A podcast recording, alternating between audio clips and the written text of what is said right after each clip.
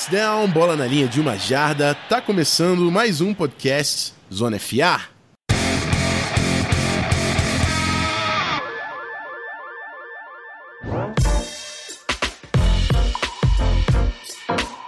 Fala, meus amigos! De novo com vocês, Rafão Martins.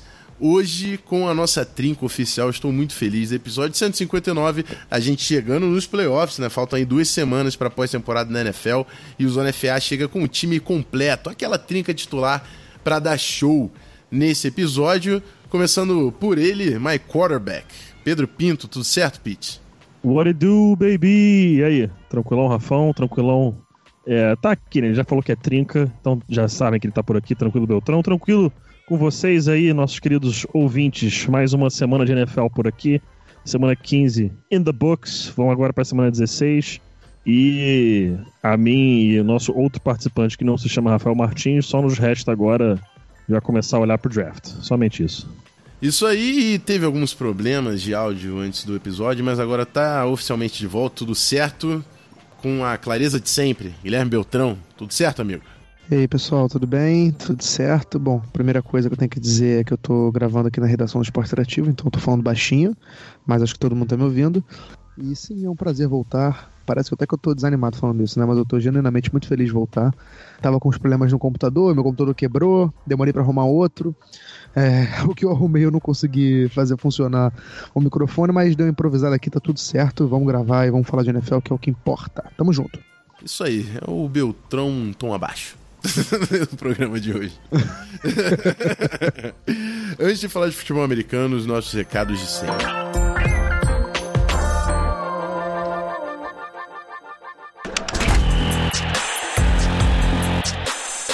Podcast Zona FA.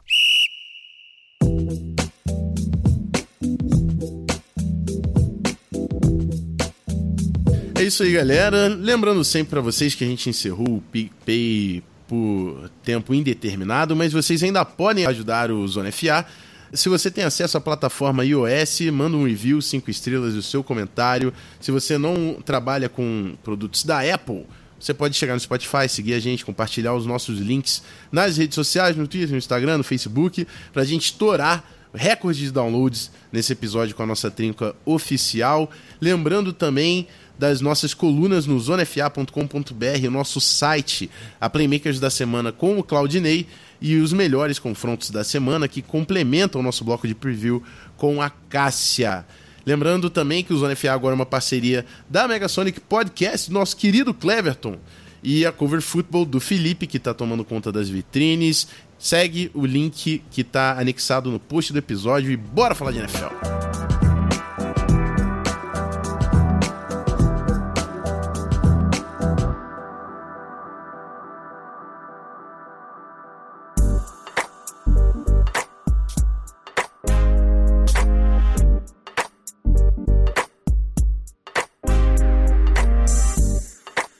Bom, amigos, então vamos começar com aquele nosso recap, o roundup de sempre, semana 15, começando com os jogos, né? E eu vou chamar o quarterback, nosso comandante, para dar o primeiro primeira partida que ele destaca aí na semana 15 da NFL. Olha, acho que a primeira partida que eu vou destacar, Rafão, não é necessariamente uma partida que foi a mais apetitosa de se assistir, mas eu vou falar de Ravens e Jets, que foi uma partida que a gente já esperava um completo domínio por parte de Baltimore, mas, cara, chega a ser cansativo falar toda semana de Lamar Jackson, mas a gente vai ter que falar mais uma vez. Cinco passes para touchdown, apenas 212 jardas? Sim, apenas 212 jardas, mas mostrando mais uma vez né, o que a sua habilidade atlética pode fazer dentro de campo. Um jogo que, cara, é difícil você tentar restringir suas falas com relação ao Baltimore Ravens, porque hoje, no, no dia de gravação, saiu a lista do Pro Bowl. E o, o Baltimore Ravens conta nada mais nada menos do, do que com 12 jogadores, isso mesmo, 12, 1, 2, 12 jogadores para o Pro Bowl. Empatou o recorde absoluto da NFL de uma única franquia para o Pro Bowl. É, eu não vou nem listar aqui os nomes, acho que o pessoal que está ouvindo aqui o podcast já é, chegou a ver os, todos os indicados, seja no Instagram, no Twitter, Facebook ou no próprio site é, da NFL, mas Cara, esse time do Ravens é, é, tá, tá, loaded, tem jogadores de qualidade em todas as posições. Mark Ingram, um running back que encaixou muito bem com, que, com o propósito desse ataque do Baltimore Ravens. É uma defesa que tem o Matt Judon, tá, tá jogando demais como o camisa 99. Earl Thomas, que falou, não lembro se foi semana passada, falando que quando ele chegou é, nessa secundária do Ravens, ele chegou a falar que, cara, eu, eu não sei por que, que o Ravens me contratou, porque já tem jogadores aqui nessa, nessa secundária que não, teria necessidade nenhuma de, de, de pagar para que eu jogasse aqui nesse elenco. Então, você vê que um jogador do nível do, do Earl Thomas falando isso realmente mostra o, a qualidade que esse time tem em todo o seu roster. Então, meu destaque vai para essa partida por esse motivo. É um completo domínio do Ravens. É, nesse momento, é o favorito, para mim, pelo menos, né, para levar o, o, Super Bowl é, dessa temporada, porque eu, eu não vejo um time parando o Ravens nesse momento. O Ravens, o jogo mais difícil aí do ano, dá para dizer, com o time já embalado, é claro, foi contra o 49ers em casa e levaram a vitória, num jogo que foi apertado, mas levaram a vitória. E, de novo, é um time que, para ser parado em casa nessa temporada, especialmente, eu não vejo acontecendo. Não vejo acontecendo. E é o meu favorito a ganhar o Super Bowl uh, nesse momento. Com relação ao New York Jets, um Sam Darnold que nessa partida, o time como um todo, é claro, de New York não foi tão bem, mas um Sam Darnold que nessa temporada depois que voltou da mononucleose, mostrando bons avanços, mostrando muitos flashes do que ele pode ser para a franquia de New York. E teve aquele momento lá que ele bateu boca com o Adam Gates lateral do campo, até o quarterback agora ficou espantado, deve ter rolado uma troca de insultos ali, pelo menos por parte do Sam Darnold, porque depois que ele gritou alguma coisa de volta pro Gates, que não deu para fazer leitura labial, o quarterback reserva ficou espantado, olhando de boca aberta ali pro Gates para saber o que ia acontecer. Então, parece que tem alguns problemas aí. Não é uma coisa que quem viu Adam Gase em Miami não está surpreso com o que está tá acontecendo em New York. Então, é, vale ficar de olho nessa situação aí. Aparentemente ele volta para 2020 mesmo, mas até o presente momento parece uma decisão equivocada aí por parte, pela parte do Jets de ter contratado o Gase e agora de dizer que vai manter o Gase para a temporada que vem. É isso aí, entrando, saindo e ainda tem gente que confia em Adam Gase. Mas, Belt, fala pra gente qual o jogo que você trouxe pra cá. É, Rafão, então, Rafão é amigos, né? E Pedro, que não é meu amigo. Mentira. Não vou começar nesse, nesse clima de inimizade, não. Cara, então, eu vou destacar o Sunday Night Football, que foi até colocado para o Sunday Night Football depois que a temporada começou, né? Entre Buffalo Bills e Pittsburgh Steelers, vitória do Buffalo Bills por 17 a 10.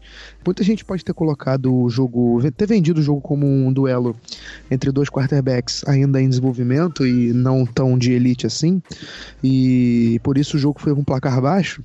Mas eu acho que foi muito mais um duelo de duas defesas muito boas que, obviamente, potencializaram a sua performance, suas performances, por conta dos quarterbacks não serem grandes estrelas da liga.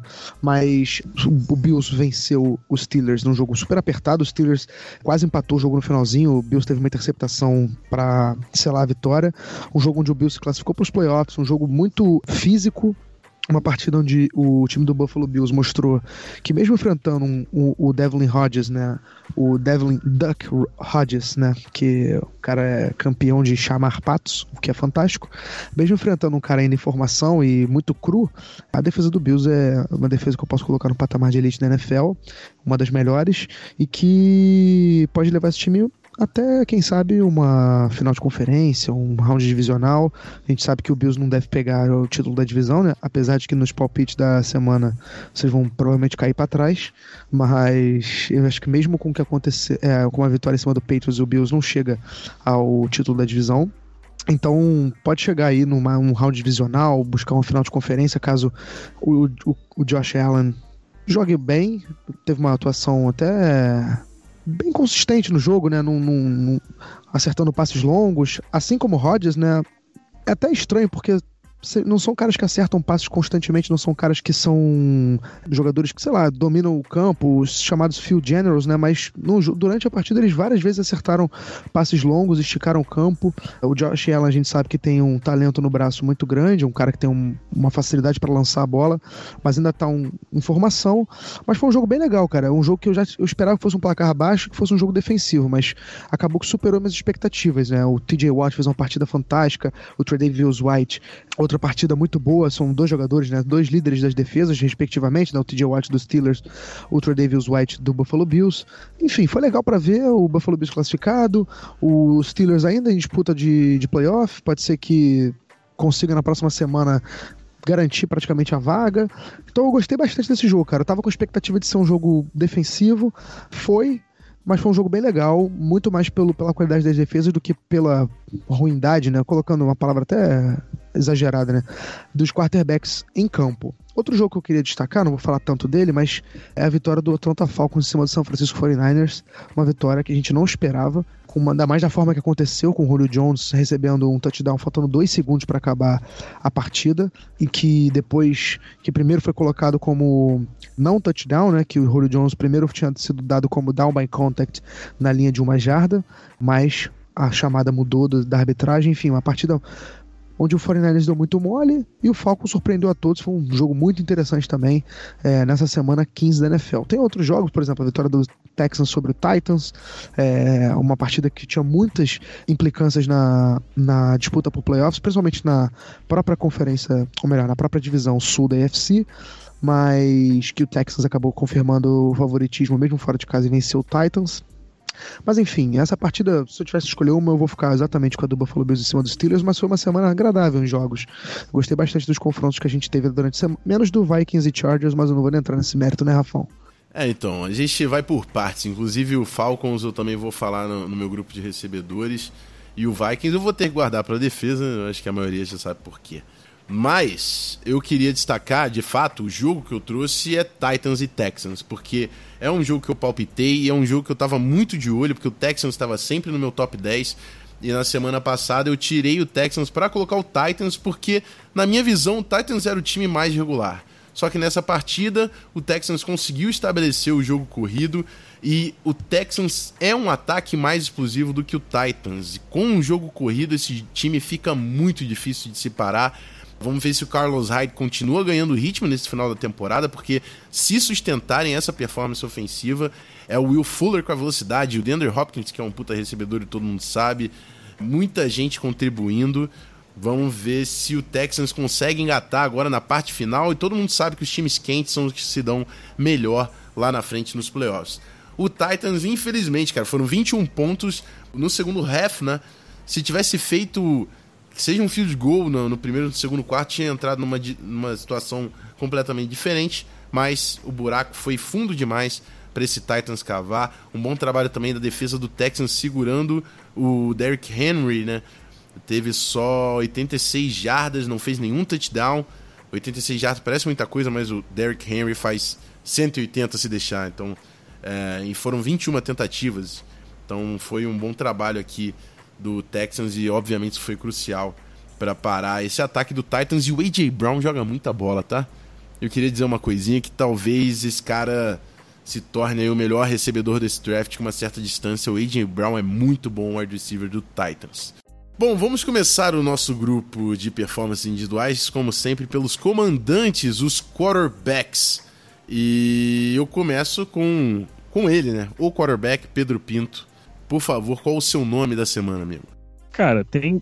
Assim, eu, eu falei de um, de um nome agora há pouco, né, no, no jogo que eu destaquei para essa semana, mas, cara, para destaque puramente individual, tem como fugir do Breeze? Isso, é, isso, isso é uma opção?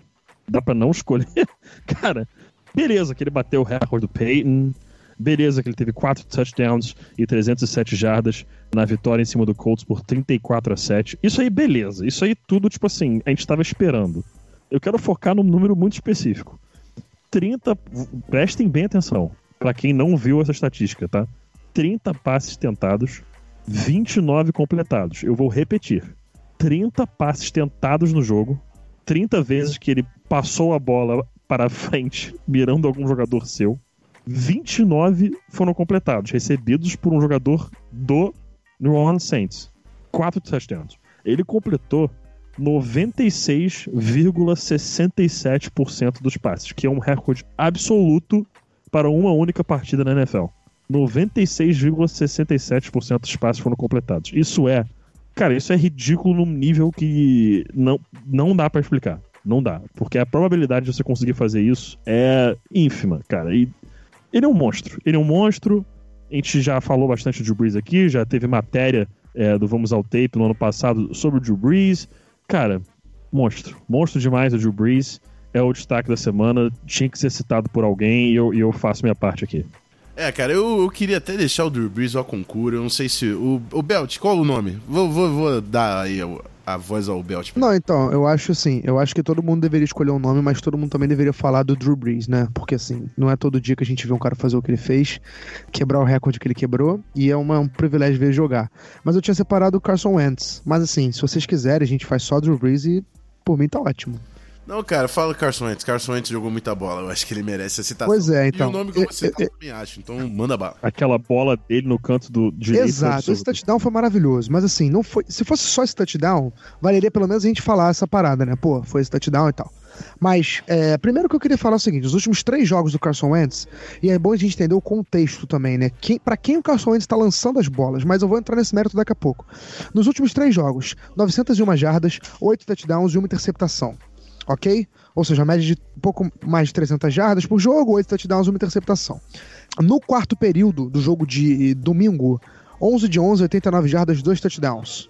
Tá? No segundo tempo desse jogo, 18 para 21, 141 jardas, 3 touchdowns. Ok? Então, assim, uma partida quase perfeita do Carson Wentz, principalmente no segundo tempo.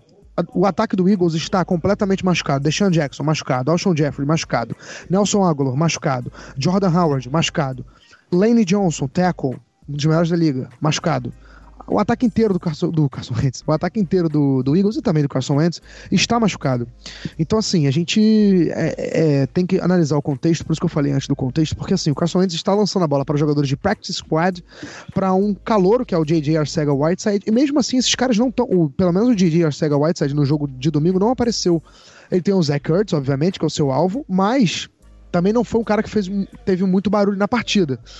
Então, assim, não só pela performance, mas para quem o Carson Wentz está lançando e, e, como o Eagles está jogando ofensivamente, é, é muito é, é, é, louvável o que, o que ele tem feito. É um cara que tem sofrido muitas críticas porque fez uma temporada de MVP no ano que o, o Eagles foi campeão do Super Bowl, mas se machucou e agora voltou, né? Voltou ano passado, agora se estabeleceu e parece que tá retomando o melhor futebol americano que ele tem. A gente sabe que ele é capaz de fazer isso. E eu torço muito por ele, que é um garoto muito bom, que eu sou muito fã. Meu destaque vai para ele, então. Tá certo, e eu vou complementar com um destaque também que. Eu não sei, rapaz, mas eu tenho que falar de James Winston e o Tampa Bay Buccaneers. Que o James Winston, nos dois últimos jogos, ele, ele passa da marca de 450 jardas e 4 touchdowns. Isso é absurdo, cara. 450 jardas e 4 touchdowns. É óbvio, ele sempre tem as interceptações. Ele é um, ele é um maluco das interceptações. Só que o cara tem muito volume. Então, assim, eu, eu já vi o Shermer pegar a, correr, a, a, a porra da colheira e botar o Keenum no eixo. E eu acho que o James Winston é um caso de você botar ele no eixo, porque ele sabe ser muito ruim, mas ele sabe ser muito bom. É, é inegável esse volume de 450 jardas, 4 touchdowns, back to back. O cara, o cara, quando tá bem, o ataque do Bucks atropela qualquer time na NFL. Qualquer time na NFL. Então, eu vou destacar o James Winston porque é necessário e a bucha tá com o Bruce Arians para saber o que vai fazer com esse menino. Eu só quero abrir um pequeno debate aqui. Ah. Eu discordo que você tem que tentar controlar o Winston. Que se você fizer isso, você acaba com ele. Cara, acho que justamente. Não é, não é eu acho que. controlar. Mas é ensinar ele a ser inteligente. O Case Keenum nunca foi controlado. Ele tinha umas não, bolas que você sim. queria xingar ele até a última geração. Acre... Acredite, eu sei bem. Acredite. então, não cara, se esqueça desse pequeno detalhe. Não, exatamente. mas na temporada do Vikings, o, o Case ele não foi controlado, mas o, o, o Shermer ensinou ele a ser mais inteligente. Então ele tem as idiotices, mas ele tem a produção que levou o time até a final da NFC. Então, eu acho que o James Winston não é um. O que eu quero dizer é que ele não é um QB para se jogar no lixo, obviamente. Que ele tem momentos muito, muito bons. Muito, muito bons. Então. É, é que para se... mim é justamente esses erros que ele comete é o que permite ele fazer as coisas incríveis que ele faz. Ele arrisca além da conta, claro. Mas esses riscos que ele corre são os que permitem com que aconteçam momentos. Os riscos permitem que aconteçam momentos surreais. Cara, eu Pra mim é uma, é uma opinião, é uma opinião minha, claro. Não, óbvio, eu posso estar completamente consigo errado. entender, mas o que eu vou falar, eu tenho certeza que você vai con- concordar, é que decision making talvez seja o aspecto que mais evolui pior com aspecto experiência. Não, com Sim, experiência. e é o pior e- é o pior aspecto dele. É o pior aspecto Eu dele diria. e é o que ele vai Sim. e é o que mais se ganha com experiência de jogo, com experiência Concordo. de NFL. Isso, isso não tem como discordar, isso eu não posso discordar. Então, Não cara, eu não tô falando que. Eu acho que. Imagina o James Winston mais uns dois anos, não sei. É óbvio que um time não vai querer assumir o risco de botar o cara que é recordista de interceptação, enfim. Mas. É um cara pra gente prestar atenção. É um cara pra gente prestar atenção. Não é um cara que vai ser esquecido na NFL. Cara, olha só, me permita só acrescentar um ponto aqui nesse debate. Ah. Vocês dariam uma, um- uma chance de titular para James Winston? Não. Cara, meu. Eu não Porque dou assim, meu o dinheiro que porque vai assim- exigir pro Winston. Eu não faço isso. Porque assim, vocês estão falando coisas que eu concordo um pouco com cada. E eu acho que é até meio paradoxal. Eu tô com um pouco com o PP em relação a isso. Eu acho que é um pouco paradoxal. Quanto, mea- quanto mais você controla os turnovers do James Winston, mais eles aparecem. Porque assim, é, é, é isso. Pra mim é isso. Quanto mais você se preocupa em controlar o que ele faz, mais, sei lá, parece que ele não consegue, ele reage mal a Quanto, isso. você, quanto seria esse salário dele que você daria? Exato, exato, média exato, por assim. ano. Quanto, Cara, quanto que quem, é é que você. não, quem não pagaria uns 7 milhões no Winston? Não, Porra, eu acho cara, que valor, Winston pô, mas aí eu acho 7 milhões? Nunca. Então, eu acho esse o ponto. Eu acho que é muito Cara, pouco mas- para o que ele acha que Eu acho que merece. alguém vai oferecer uns 15, 20. Eu acho que alguém vai oferecer. 20. 15. 20 no mínimo, é o que eu acho, no mínimo. Que, aliás, me traz a outro debate que eu vou falar aqui agora, eu não falei na semana passada, eu vou falar hoje. Se o Titans for esperto, deixa o Tannehill assinar qualquer time na liga. Não negociem com o Brand Tannehill pra ser o quarterback do futuro. Não façam isso. Mas você não acha Não que nem pra, pra- nem pra ganhar moeda de troca? O que, Ninguém ele se- fa- o que ele tá fazendo não é sustentável a longo prazo. Ele tá acertando passes que a probabilidade de acerto são baixíssimas. Baixíssimas as probabilidades, as probabilidades de acerto. Ele tá jogando num sistema que tá muito favorecido pra ele. Ele. Assim, mérito, palmas porque ele tá fazendo. Eu não tô falando que é uma total cagada. Não tô falando que é tudo sorte. Mas o que tá acontecendo, o que ele tá apresentando em campo, pra mim, do que eu tenho visto, não é sustentável a longo prazo. E se o Titans for esperto, não vai renovar com ele. É opinião minha. Eu não sei o que seria o renovar. Agora, renovar como moeda de troca, a questão é quanto que o Tannehill vai pedir? Pra ser moeda de troca, ninguém. Eles não vão assinar com o Tannehill por 25 milhões ou mais. Porque aí não vai ser moeda de troca pra ninguém. Porque o salary cap hit pro, pro signing bonus vai ser altíssimo pro Titans, não tem como trocar. Então, pra trocar, tem que ser menos de 20. É, Coisa que, eu não- que, que vamos ver se ele aceita. Essa, esse é o cenário. o meu gut feeling é que o Titans vai estender o. Não. Meu, não, meu gut feeling é o mesmo, tô contigo. Mas se eu tivesse escolha na situação, eu não renovaria. Acho justo. Acho justo até porque eu confio muito em você, meu quarterback. Principalmente em avaliações dessa posição. Mas é isso. Eu já errei muito, mas algumas vezes eu A acerto. gente erra, amigo. Eu- eu- cara, sabe o que eu tava lembrando essa semana? O Michael Thomas explodindo. Eu odiava o Michael. Colocava todo mundo na frente de Michael Thomas. Eu coloquei o Will Fuller, Treadwell, Doxson. Todo mundo na frente do Michael Thomas. Eu odiava o Deshaun Watson, cara. Eu, eu Rafão, a odiava o gente, zo- a gente zoou, eu principalmente zoei o Pedro com o Drew Locke. E parece que não é tão assim, né? É, vamos Calma, ver. assim, calma, Isso aí, calma. não, eu que- tô, ó, calma, olha só, é calma. óbvio que é óbvio Calma. que tá muito cedo pra dizer, mas assim, Não faça isso comigo a minha tão a cedo. minha Faz expectativa- 2020, não faz A agora. minha expectativa, a minha expectativa era ser um desastre desde o day one. E não tá sendo assim, é isso que eu quis dizer, entendeu? É óbvio que pode ser um desastre. Pode Não, ser. pra mim que- tá. Sabe qual é o pior? Pra mim tá sendo exatamente o que eu esperava. Exatamente. Ele, ele tá entrando, ele tá showing flashes of arm talent, que é o que ele tem. Tá tomando decisões horríveis em vários momentos. Teve dois passes incríveis que ele completou com- contra o Texans, que em situações normais nunca deveriam ter sido passes completos. Os dois deveriam ter sido interceptados, talvez. Um que foi um passe, o primeiro passe do jogo pro Noah Fan, e o segundo foi um touchdown no meio do campo que, cara, normalmente se for um defensor bom, pega essa bola, ou defleta pelo menos. E, cara, tá- pra mim tá sendo exatamente o que eu imaginava, que é ele mostrar flashes of talent, mostrar problemas de footwork, mostrar problemas de progression, sendo muito agressivo, que é o que faltava nesse ataque, que não tinha em Joe Flacco, não tinha em, em- no Brandon Allen, e empolgando todo mundo. Óbvio que na hora do jogo eu me empolgo, naquele jogo contra o Texas eu estava levemente embriagado assistindo, então eu tava gritando, os tempos de glória voltaram, mas assim, tipo, entendeu? Tipo, depois na segunda-feira, quando a ressaca já tava batendo, eu falei, não é bem assim. Contra o Chiefs a gente viu. Então, meu medo é esse, tá sendo exata, exatamente o que eu imaginava. Ele tá indo bem mas com muita coisa no tape que mostra coisa negativa. Eu quero ver uma evolução. Para mim, o teto dele é um Jay Cutler melhorado. Ele não vai ser um cracaço de bola na, na NFL, mas para mim o teto dele é um Jay Cutler melhorado. Ferrantino, Se ele- se ele chegar a nesse 70 momento, né? Porque você tá brincando com o ídolo do Jake. Que? Ferrantino está tremendo nesse momento, você brincando com o ídolo do Jake. É, pois é. Não, então, É que eu acho que o estilo, do Jay o Cutler estilo, da de- história. o estilo de jogo.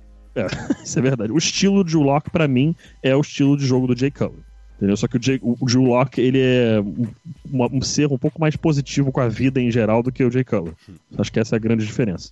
Bom, é isso. A gente se estendeu aqui no bloco de quarterbacks. Vamos passar para o grupo de recebedores. E eu vou aproveitar que o Belt já puxou esse gancho aí do, do Falcons, né? Para falar do nosso querido Julio Jones. Julio Jones teve 20 targets e 13 passes recebidos, 134 jardas, 2 touchdowns, um deles sendo o decisivo para a vitória contra o 49ers. É, a defesa do Falcons fez um bom trabalho segurando o 49ers. O, o, o, o Kiro foi um dos únicos, foi o único nome realmente do 49ers que conseguiu contribuir nesse jogo e não foi o suficiente. O Falcons conseguiu estabelecer o seu jogo. É, é claro que dependeu muito de, de Julio Jones, foram 20 targets, mas foi o suficiente para garantir essa vitória. E o Julio- Jones, com esses dois touchdowns, consegue entrar aqui na minha lista. E eu vou puxar o Belt. Fala pra gente, Belt, quem que você trouxe? Então, Rafão, você já tinha. Da mesma forma que você puxou o meu gancho, aí eu vou puxar o seu gancho do jogo de destaque e eu vou pegar o DeAndre Hopkins. Por que o DeAndre Hopkins? Porque até o último período do jogo, do jogo entre Texans e Titans, o DeAndre Hopkins tinha 21 jardas recebidas. E o Texans começou a ver o Titans chegando, chegando, chegando. E o, o, o DeAndre Hopkins terminou com 98 jardas nos últimos 15 minutos. Se você somar as 21, dá exatamente 119, é isso, né? 119, meu Deus, eu sou muito ruim em matemática. Dá 119 jardas totais. O Deshaun Watson foi 6 de 8 passes, 6 passes completados de 8 tentados para 119 jardas, pegando o DeAndre Hopkins. Ajudou o Houston Texans a conseguir a vitória. Foi mais uma partida onde o DeAndre Hopkins foi fundamental para a vitória do, do Texans. Então, meu destaque vai para ele, junto com o Deshaun Watson, né? Essa dupla que a gente já conhece bastante na NFL. É... Então eu fico com o DeAndre Hopkins pela, pe- pela hora, né? Pelo, pelos momentos onde ele apareceu pro jogo, né? O último período onde as coisas vão ser decididas. Então eu vou, pela importância do- das recepções, pela hora que aconteceu, eu vou ficar com o DeAndre Hopkins nessa. Para vocês verem aqui, vou trazer um dado. É a quarto maior número de jardas recebidas por um, por um jogador no quarto período na temporada. Ou seja, né, só três jogadores conseguiram mais jardas no último período na temporada do que o DeAndre Hopkins conseguiu contra o Titans, ou seja, um número bem marcante num jogo importante como, vale- como era esse, num, num jogo decisivo, num jogo apertado. Eu fico com o DeAndre Hopkins, meu destaque da semana. Isso aí, Pete, completa aí a nossa trinca de recebedores na semana, por favor. É, o nome que eu vou citar, ele não é wide receiver, mas é um baita de um tight end, que é o Travis Kelsey. A gente brinca aqui, fala que é wide receiver, end que não bloqueia wide receiver gordo. O melhor do Travis Kelsey, de fato, não é bloquear. Mas, cara, você não, não consegue mil jardas recebendo, é, se não me engano, é a terceira ou quarta temporada seguida que ele conseguiu isso, à toa. 11 recepções para 142 jardas, não conseguiu nenhum touchdown na vitória por 23 a 3 em cima do Denver Broncos, mas, cara, o Travis Kelsey é um, é um monstro. É um, domina o jogo como poucos. É, consegue executar quase toda a árvore de rotas. Isso para um end é uma coisa dificílima de ser feita. E ele consegue, tem uma qualidade, é, uma, um detalhe com que ele consegue é, correr as rotas é muito interessante. Então, é, eu acabo citando o Travis Kelsey porque ele foi um fator que conseguiu ser basicamente uma engrenagem aí pro ataque do Kansas City Chiefs na semana. Teve, claro, é, o, o, o, fator explosivo do Tyreek Hill, mas o, quem carregou bem esse ataque foi o Travis Kelsey com suas 11 recepções e 142 jardas. Um jogador que tem sido muito clutch, muito utilizado e agora chegando aí nos playoffs, pode ter certeza que a gente vai ver é, boas atuações do camisa 87. É isso aí. Então vamos agora para os running backs. E nesse programa eu tô fominha, vou começar mais uma vez. E eu vou abrir exceção porque eu dividi esse gru grupo de individuais, né, pra gente também conseguir falar de mais jogos. E eu quero falar desse jogo. Então vou falar do backfield do Dallas Cowboys e é extremamente merecido, né? Tony Pollard com 12 tentativas, 131 jardas e um touchdown, e o Ezekiel Elliott com 24 tentativas, 117 jardas e dois touchdowns, dois running backs aí passando da marca de 115 jardas, 117 jardas, uma performance monstra desse backfield e diz muito também sobre esse jogo, porque os números do jogo corrido são gritantes. Dallas teve 45 carries, 263 jardas e 3 touchdowns. E o jogo corrido do Rams, nesse jogo, produziu 22 jardas e um touchdown em 14 tentativas. Então, 44 a 21, né, foi a vitória do Dallas Cowboys sobre o Los Angeles Rams. E quando eu falo que trincheira ganha e ganha muita coisa, amigo, eu não tô mentindo. Vamos lá, Pedro, mandar para você qual o seu running back da semana. Bom, meu destaque de running back para essa semana, é, acho que ele tem que ser citado aqui, e é Kenyon Drake. Meu amigo Kenyon Drake, 22 carregadas, 137 jardas, 4 touchdowns anotados. Um jogador que a gente vê é, o que ele teve, tem feito em Arizona, que não estava sendo tão bem utilizado em Miami. No jogo aéreo teve uma recepção só para 9 jardas, mas essa atuação de gala do Kenyon Drake foi realmente fantástica. Um jogador que tem muita qualidade, tem muito a trazer para esse sistema do Cardinals, que com o David Johnson, que eu sinceramente não sei se isso é lesão, se é que o, o, o, Cliff Kingsbury não gosta de utilizar, se é que ele realmente está mal, alguma coisa aí tem, porque a qualidade a gente já viu em David Johnson anteriormente para ele ser basicamente não utilizado nessa temporada e quando estava em campo ir muito mal, tem algo aí que não está muito claramente explicado. Eu acho que a gente ainda vai ficar sabendo de alguma coisa aí que ocorreu. É, pode ser algo semelhante ao que aconteceu com o Todd Gurley na temporada passada, que o Rams insistia que o Todd Gurley estava bem, que não, ele, a gente está trazendo o CJ Anderson só para ter mais uma opção. Não, o Todd Gurley ele, ele vai para jogo, ele está 100%. Não, não tem lesão do Todd Gurley alguma coisa aí tem. Não sei se é lesão, não sei se é algo completamente diferente disso, mas alguma coisa tem que não está sendo esclarecido é, 100% para o público. Então eu vou aguardar o que vai acontecer aí é, na off-season, mas voltando ao assunto, Kenyon Drake, meu destaque, a sua corrida mais longa do dia foi de 21 jardas. Então a gente vê que 22 para 137 não foi uma coisa que ele conseguiu um big play e depois anotou mais outras corridas curtas. Ele teve consistência em toda a partida e ele junto com os quatro touchdowns. Então esse é meu nome da semana pro jogo terrestre. Beltinho, qual o seu, por gentileza? Cara, então, eu ia de Kenyon Drake, mas assim, eu ia porque eu fui pra final do Fantasy numa liga que eu jogo por causa do Kenyon Drake, então eu devia esse, essa menção honrosa a ele. Mas o Pedro me representou muito bem, então eu vou escolher outro. E assim, eu vou escolher outro que já é uma carta marcada aqui do podcast, assim como o Lamar Jackson, que o PP falou, mas eu acho que pelo mesmo motivo, não tem como a gente não elogiar esse jogador toda semana. E é, além disso, essa semana foi uma semana muito especial para ele. E o meu jogador da semana, é o meu running back da semana, é, é o Christian McCaffrey. Por que o Christian McCaffrey? Porque o Christian McCaffrey se tornou o jogador, o único jogador nas últimas cinco temporadas a conseguir mais de 2 mil jardas de scrimmage. Ou melhor, as 2.121 jardas de scrimmage dele são o maior número, né? É o maior número de qualquer jogador nos últimos cinco anos da NFL, que é muito marcante. É, ele é o primeiro jogador da história do Carolina Panthers a conseguir a marca de duas mil jardas de scrimmage numa temporada. Ele terminou, isso não é só, obviamente, só pela temporada dele, né? O jogo da semana. E nessa semana ele teve 175 jardas, somando, né? De scrimmage, com 87 pelo chão em 19 carregadas, já que dá uma média de 4.6 carregadas e dois touchdowns, e, mais uma vez, sempre muito útil no jogo aéreo, 88 jardas recebidas em 8 recepções, uma média de 11 jardas por tentativa, em 10 targets, né? Ou seja, ele recebeu 8 passes de 10 lançados a ele, é um cara também com um índice altíssimo de recepções. Tudo bem, muitas recepções são fáceis de fazer, né? Porque ele tá vindo do backfield, mas mesmo assim, é um cara muito útil no jogo aéreo, o Christian McCaffrey, que é... O Panthers só não tá com uma campanha pior na temporada por causa dele. Talvez por causa de. Ele tem umas duas vitórias na, na conta dele no mínimo, do Carolina Panthers. Então é um cara que é muito, muito bom jogador, muito versátil, é, é, a cara do running back moderno na NFL. E mais uma semana onde ele foi, jogou muito bem. É, então, meu, minha menção honrosa, né, meu, meu voto, né, meu, minha citação, enfim, minha homenagem vai, vai para Christian McCaffrey, que mais uma vez jogou muito. É isso aí, eu sou muito fã do McCaffrey e está muito bem representado no programa de hoje. Eu queria agora perguntar a você, Belt. Qual é a sua defesa da semana? O seu defensor, na verdade, da semana?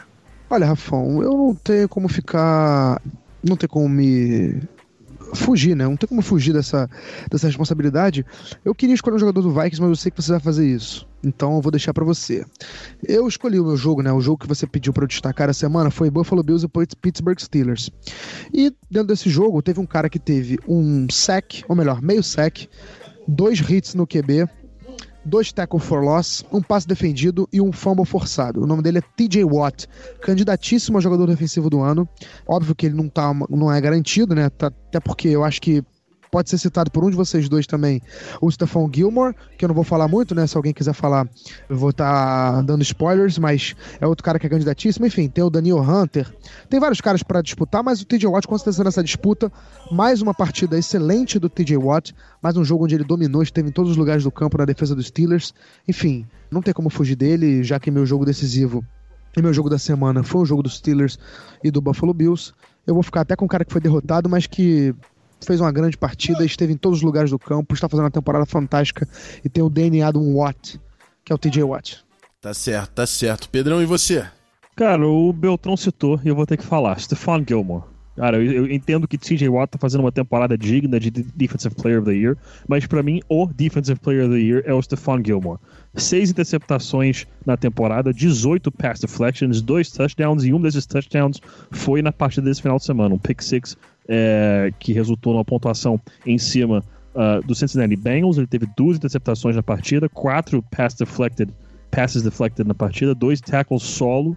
Cara, a definição de um shutdown corner. Acho que tinha muito tempo que a gente não via, não tinha, perdão, na NFL um, um cornerback que era a mais pura definição de shutdown corner, aquele cara que você olha para procura onde ele tá no campo, identifica e fala, ok, para esse cara eu não vou lançar a bola porque vai dar problema, eu só vou me ferrar.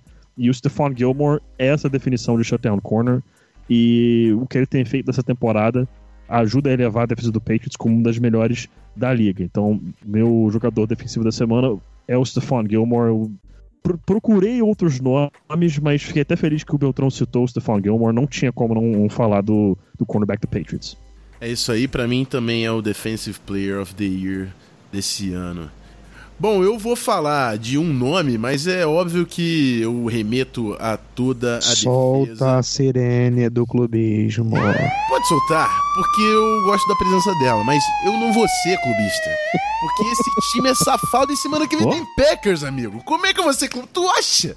Tu acha que eu vou fazer clubista? Tu acha? Ele já, ele já ele sabe como funciona, Beltrão. Se ele fizer isso agora, dá ruim. Tu acha dá ruim. que eu vou ser clubista na Não, ele tá, ele tá vacinado, tá vacinado, ele tá vacinado. Oh, você me conhece. Aliás, tô orgulhoso de você, inclusive. Você me conhece muito melhor do que isso. Não é possível. Então, ainda bem que tocou a sirene, mas eu não vou ser, não. Vou falar com tremenda formalidade que a defesa do Vikings promoveu sete turnovers e que o Daniel Hunter forçou dois fumbles e que ele teve uma performance incrível, tanto que no fumble forçado que o Daniel retornou para touchdown, ele deu um pancake no right tackle, depois ele levantou e ainda bloqueou o cara pro Odenibal fazer o touchdown. O Daniel Hunter é um monstro, ele é um trem, eu não sei. Esse jogada foi inacreditável, né? Ele é incrível. E eu tô falando do Daniel Hunter, mas o Vikings, o Vikings fez um bom trabalho contra um time que tem dificuldades nesse ano. Apenas isso que eu vou falar, porque tem Packers semana que vem, a gente vai falar disso. Inclusive no próximo bloco, já passamos aí pelos defensores de todos os membros do programa nessa semana. Bora pro próximo bloco falar sobre a semana 16 da NFL.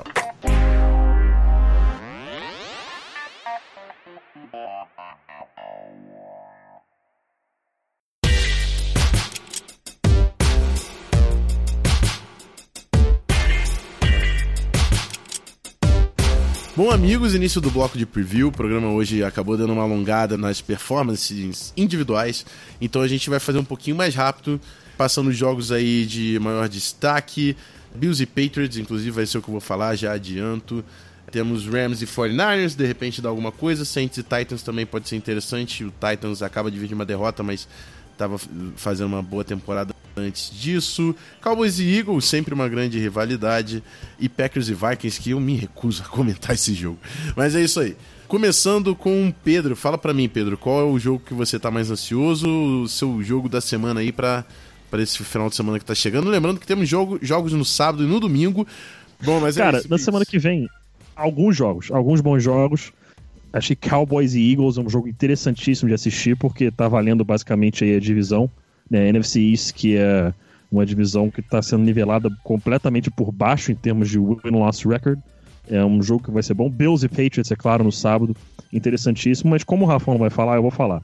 Packers e Vikings, Monday Night Football, 10 e 15 da noite, horário de Brasília. Olha, é, do que se sabe até o momento, pelo que o Adam Schefter falou, aparentemente Dalvin Cook não joga as semanas 16 e 17. Então já é um fator bastante interessante para essa partida, porque acho que não seria nenhuma mentira dizer que o Dalvin Cook é o motor desse ataque do Minnesota Vikings. Estou mentindo, Rafão? Não está mentindo. Mas É. Mike Boone Ah. acaba de vir de, uma de um jogo com dois touchdowns, entrando no lugar dele. E o Alexander Madison pode voltar e vinha fazendo uma boa temporada também como running back 2. Não estou dizendo que se comparar ao Alvin Cook, mas eu não acho que o jogo corrido chega a ser um problema com esses caras. Uhum. É. O, jo o jogo, perdão, é em Minnesota ou em Green Bay? Minnesota. Mini. Minnesota, tá. Então, um jogo que é em, em Minneapolis. O Vikings está nesse momento 10 a 4, Packers 11 a 3. Se eu não me engano, mesmo com uma, com uma vitória, o Vikings não passa o Packers, porque o Packers está 4 a 0 na divisão e o Vikings está 2 a 2. Se eu não me engano, esse é o primeiro critério de desempate. Então, mesmo com uma vitória, o Vikings ainda não passaria o Packers. Teria que torcer na última rodada para o Packers ter uma derrota e o Vikings vencer. Então, para o Vikings de novo, eu posso estar enganado. Eu acho que o primeiro critério de desempate é o de é, win-loss record na divisão. Se este for o critério de desempate inicial, alguém por favor me corrija aí se eu estiver errado. O Vikings precisa vencer essa partida para ter chance de ser campeão de divisão. Se perde, não tem mais como ganhar, mas aí por uma questão simples de pura de matemática, eu sou uma anta, porque aí o Packers vai para 12 vitórias e o Vikings para 10 com o jogo restando seu boçal. Obviamente que o Vikings não teria chance nenhuma de ser campeão. Então, Eu adoro as anta, ofensas anta. próprias. Eu sou um jag. É, um jag. Ah, Então o Vikings precisa ganhar esse jogo para ter qualquer tipo de chance de ser campeão na última rodada. Precisa win out o rest of the season e o Packers tem que perder o rest of the season pro Vikings ter uma chance de ser campeão da divisão. Mas o Vikings nesse momento tem é, uma vaga de wildcard basicamente garantida. Se eu não me engano, vai carimbar uma vaga para os playoffs se vencer nessa semana. É, isso mesmo. Se o Vikings vence, carimba aí sua ida para os playoffs, porque Tampa Bay Buccaneers, Los Angeles Rams e é, Chicago Tampa Buccaneers, isso mesmo, é. Perdão, perdão, só Rams, só Rams. Então, se o Vikings vence, o Rams não tem como chegar no Vikings, então o Vikings garante uma vaga nos playoffs e aí vai torcer por uma para tentar ganhar a divisão aí na semana 17. Bom, é isso. Vai ser um jogo apertado e emocionante, como todos os Vikings e Packers que eu assisto. Mas eu vou falar de Bills e Patriots, amigo, porque Bills é um time a ser reconhecido nessa liga. Josh Allen tá chegando a 500 jardas corridas na temporada. Ele não é o melhor quarterback, mas ele é um quarterback muito duro de se defender. E esse time do Bills, ele é duro. Ele não é bom, ele não é incrivelmente talentoso, ele, ele é duro de se bater e é por isso que ele tá tendo uma grande temporada. A linha de scrimmage é muito forte, tanto defensiva quanto ofensiva. A linha defensiva e a linha ofensiva, enfim. Josh Allen comandando também com as pernas, é um cara difícil de se, de se defender em momentos cruciais do jogo. New England Patriots com uma temporada que é daquelas que você tá coçando a cabeça porque já é semana 16. Então é um jogo para assistir, é claro, é a mesma divisão, enfim, Bills ainda tem chance também de levar. Vamos ver, vamos ver. É um jogo que eu vou acompanhar bem de perto, vai ser no sábado, tá? Belt, qual é o seu jogo do preview? Ah, cara, eu não tenho como fugir. É Packers e Vikings, é, tem também o Bills e Patriots, tem um interessantíssimo Saints e Titans. E acho que é isso, assim, tem. eu sou o, rai- o rei dos jogos bosta, né? Então tem Bengals e Dolphins também, um jogo interessantíssimo. E o Otávio Neto nesse momento olhando pra mim aqui na redação, puto da vida. E Cowboys e Eagles, que é um jogo que tem muita implicação em playoff. Por...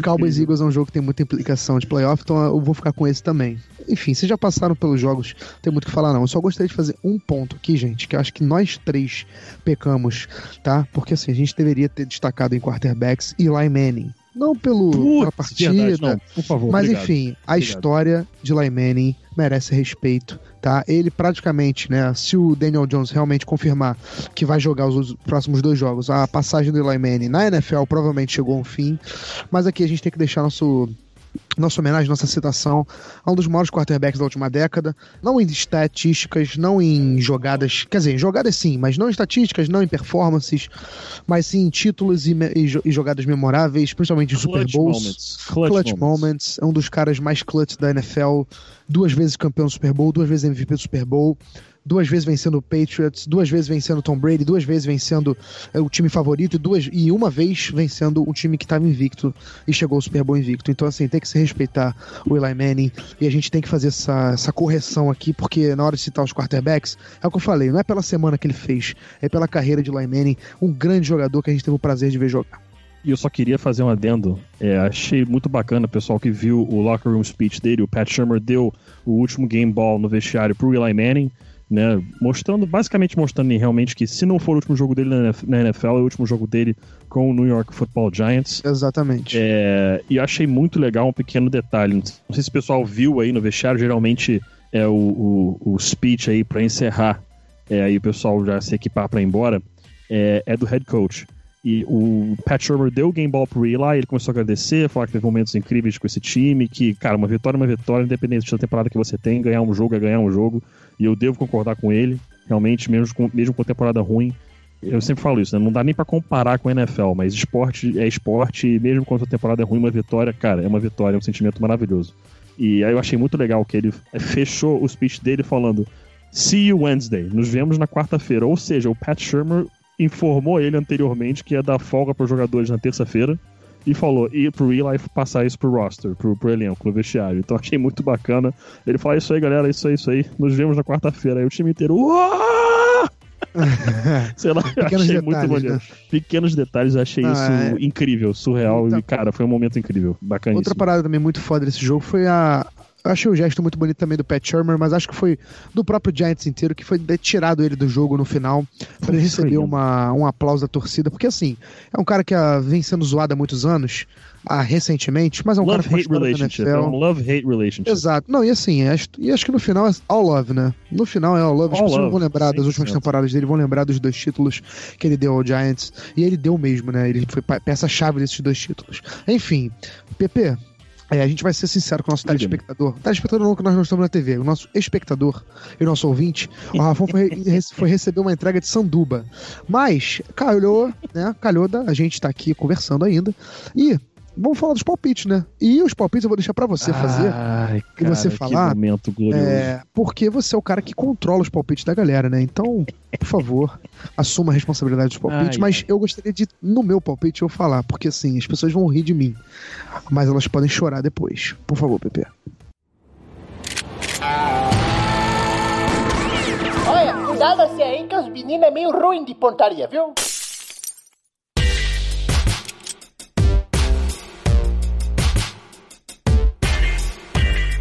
Pois é, a gente vai falar aqui dos palpites e vamos passar rapidamente os da semana passada.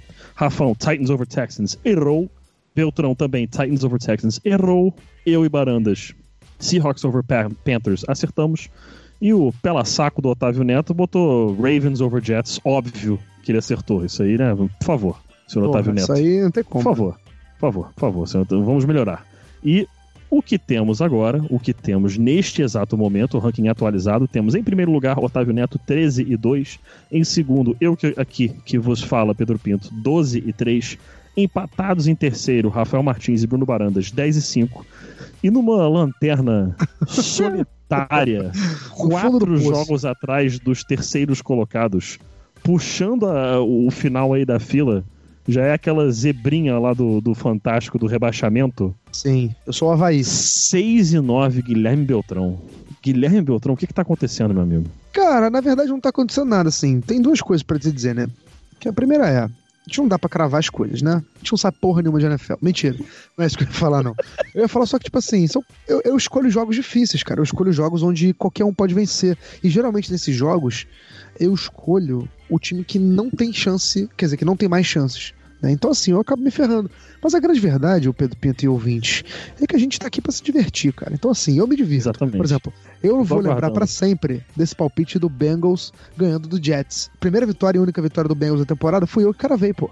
Isso foi histórico. Isso foi entendeu? maravilhoso. Eu tô devendo, é. não se esqueça, tô te devendo um lanche num, num É verdade, você tá devendo um lanche no fast food Cara, por causa disso, isso tá foi vendo? Esses maravilhoso. momentos vão ficar no meu coração, sabe? Isso foi, isso foi maravilhoso e eu vou pagar essa, essa, essa Eu já posso adiantar o, o, o meu palpite dessa semana? Por favor, por favor, Cara, olha por só. favor, cara, vai ser maravilhoso. Gente, então, assim. Mas assim, eu tenho um certo embasamento no que eu vou falar, tá? O Patriots tem dificuldade de enfrentar defesas fortes, certo? O ataque do Patriots não está muito bom na temporada. Ficou mascarado no início da temporada porque pegou times muito fracos, mas até mesmo contra o Bills no começo do, do, do ano, né, no começo da temporada, o Patriots teve uma certa dificuldade. Foi o jogo mais difícil daquela primeira metade da temporada do Patriots. É, então, cara, mesmo sendo fora de casa, eu acho que o Patriots vai perder para o Buffalo Bills. Então eu vou escolher o Buffalo Bills no, no lugar do Patriots. No lugar do Patriots não, né? Vencendo o Patriots. E aquela parada, amigo, go bold or go home. Eu sou maluco, eu já não tenho nada a perder, tô em último. Então, assim, eu poderia fazer o fazer que nem as pessoas normais fariam, né? Que eram palpites é, menos ousados, jogos mais tranquilos. E aí, se eu ficasse muito atrás, né, como eu tô agora, no- na bola de segurança. E aí, nos playoffs, como aí vai ser um jogo muito aberto, beleza, aí nos playoffs eu tentaria me recuperar. Mas não, cara, eu vou fazer exatamente o que eu fiz a temporada inteira, que é ser um doente lunático e vou escolher o Bills no lugar do Patriots, porque se eu acertar, vai ser maravilhoso. Se eu errar, eu vou No ficar uma risk merda mesmo. No biscuit. Perfeito. Então o meu palpite é Bills e Patriots, mas olha só, duas coisas. Eu não tô colocando o Bills como azarão máximo, isso não é nenhum desrespeito ao Bills, né? Pelo amor de Deus, não confundam as coisas. E segundo, eu realmente acho que o Bills tem chance de ganhar. Eu não escolheria também a troco de nada. Então é um palpite ousado, mas com certa, né, um, certa esperança. Eu acho que o Bills é um matchup ruim pro Patriots e acho que o Bills pode incomodar.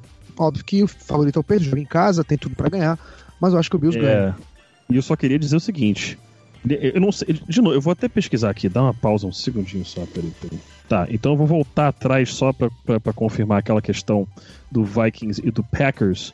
É, o primeiro critério de desempate é head-to-head. Se eu não me engano, o Packers venceu o primeiro jogo, procede? Procede, deu Packers. Deu Packers. Então, se o Interceptações do. Nem se o. Vikings empata, se o É, Vikings desculpa, se o Vikings empata, empataram nesse, nesse critério. O segundo critério, win-loss tie record percentage within conference. Se o Vikings ganha, empata com o Packers 8 e 3. Depois disso, best win-loss percentage in common games, jogos em comum no mínimo 4. Eu não sei como tá isso aí, então vai embolar bastante aquela, aquela divisão. Com relação ao Patriots e Bills, se o Bills ganha, vai ficar um a um o head-to-head. E agora, meu amigo, o critério de desempate é desempenho na própria conferência. Se o Bills ganha, Patriots vai para 7-4 e o Bills vai para 8-3. Bills ficaria em primeiro na AFC East se eles vencem essa partida. Então, assim, cara, que aposta ousadíssima e muito boa. Moleque, muito boa. tá Gostei demais desse palpite. Porra aí pro palpite do Belt. Só, Cara, O Brasil está comigo. O Brasil de Sério, bem está favor. comigo. Cara, se o Bills ganha, eles estão em primeiro na, na, na- na divisão. E aí eu, eu queimo a minha cara, não é nem a língua, a minha cara com o que eu falei no podcast da semana passada. É, passando o restante dos palpites pra essa semana, antes de falar o meu e do Rafão, é claro, Bruno Barandas foi de Ravens over Browns, Otávio Neto Eagles over Cowboys. Rafão Martins, qual o seu? É, eu fui de Cowboys over Eagles, né? Depois de uma, uma performance tão absurda aí do jogo terrestre do Cowboys, estou apostando nos caras, mas é claro que o Carson Wentz também vem num ritmo quente, né? Então vai ser jogo, vai ser jogo. O Otávio colocou o Eagles, eu coloquei Cowboys, alguém vai levar essa derrota, vamos ver. Eu, eu achei bacana, eu queria só deixar bem claro um negócio bacana. Achei legal que a gente tá fazendo um revezamento de host no episódio de hoje. Passou pelo, pelo Rafão, isso, passou pelo Belt, Foi agora lindo caiu pra mim. Achei muito bacana isso aí. Que momento, que coisa incrível. Os três muito bem treinados neste É momento. aquela- achei interessante. time da Holanda, né? Que, porra, vai... Como é que era o nome? Me falta... Futebol referência. total. Isso, me falta É o carrossel holandês. política. Exatamente. I got your back. Bacaníssimo, cara. E o meu palpite para a semana é Saints over Titans. Eu gostaria de repetir o que o Rafão Martins falou aqui em nosso grupo logo após eu firmar que meu pa- palpite seria, seria esse. Tá aqui, Saints over Titans. Exatamente essa fala do Rafão, tá? Nossa, o que eu vou torcer pro menino Tiani esse final de semana não é pouca coisa, kkk. Menino Tenny é brabo. Porra, eu tô em time do Então cara. você vê que.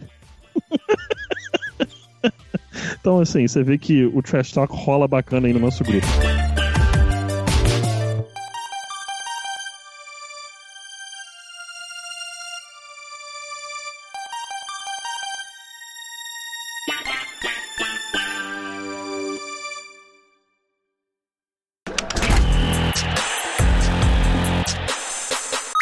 Podcast Zona FA.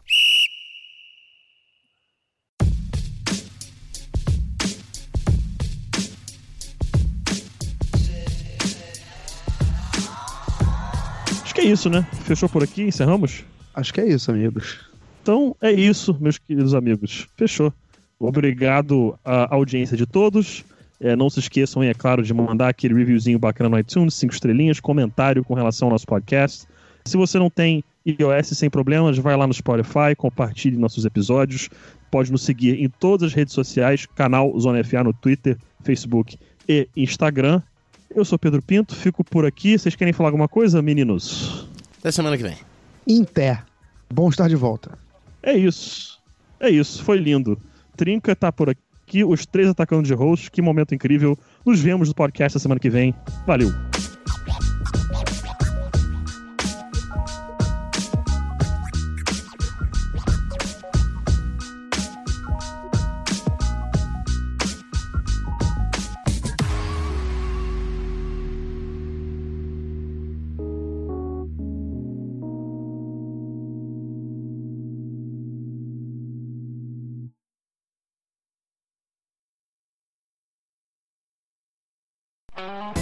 Esse podcast foi editado por Megasonic Podcasts.